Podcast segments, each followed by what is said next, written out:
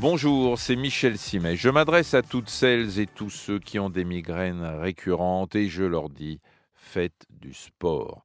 Alors ma contribution pourrait s'arrêter là. Je ne cesse d'enfoncer cette porte ouverte qui consiste à dire que le sport est bon pour la santé, qu'il œuvre à prévenir tous les bobos, des plus bénins ou plus dangereux. Il n'y a donc pas de raison qu'il ne fasse pas aussi du bien à ceux qui collectionnent les maux de tête, les nausées ou présentent une hypersensibilité à la lumière. Mais si j'y reviens, c'est parce que l'Académie américaine de neurologie avait réalisé une étude où elle démontre par A plus B que tout ce que je vous dis là est censé ne repose ni sur du vent, ni sur quelque dogmatisme que ce soit. Une étude qui porte sur près de 5000 personnes avec euh, un point commun de toutes ces personnes, elles sont migraineuses. On en a tiré deux sous-groupes. Le sous-groupe des sédentaires, autrement dit ceux qui sont fâchés avec le sport, et le sous-groupe des sportifs, considérés comme tels, dès qu'ils font au moins deux heures et demie d'activité par semaine. À l'arrivée, on constate que chez les sédentaires, près de la moitié, 48% précisément, ont des crises quasi quotidiennes, en tout cas plus de 25 crises par mois, alors que chez ceux qui se bougent, le pourcentage chute à 28%.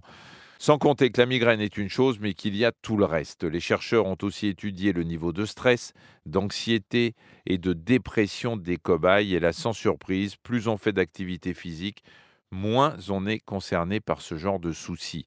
La diminution de ces indicateurs va en général de pair avec un meilleur sommeil et comme vous le savez, faire du sport améliore la qualité de vos nuits dès lors que vous le faites plus de deux heures avant d'aller au lit.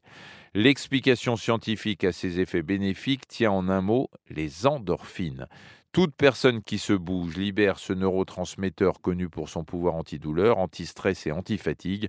On est là dans la magie du cercle vertueux. Mais attention à ne pas vous mettre ou vous remettre au sport n'importe comment, car comme rien n'est simple, le sédentaire en mauvaise condition physique qui se lance sans mesure dans l'aventure sportive s'expose à, devinez quoi?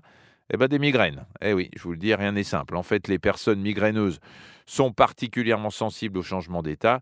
Donc, si vous voulez changer, bah, vous le faites en douceur. Vous commencez par la marche, vous enchaînez avec le vélo et puis vous passez à la course à pied.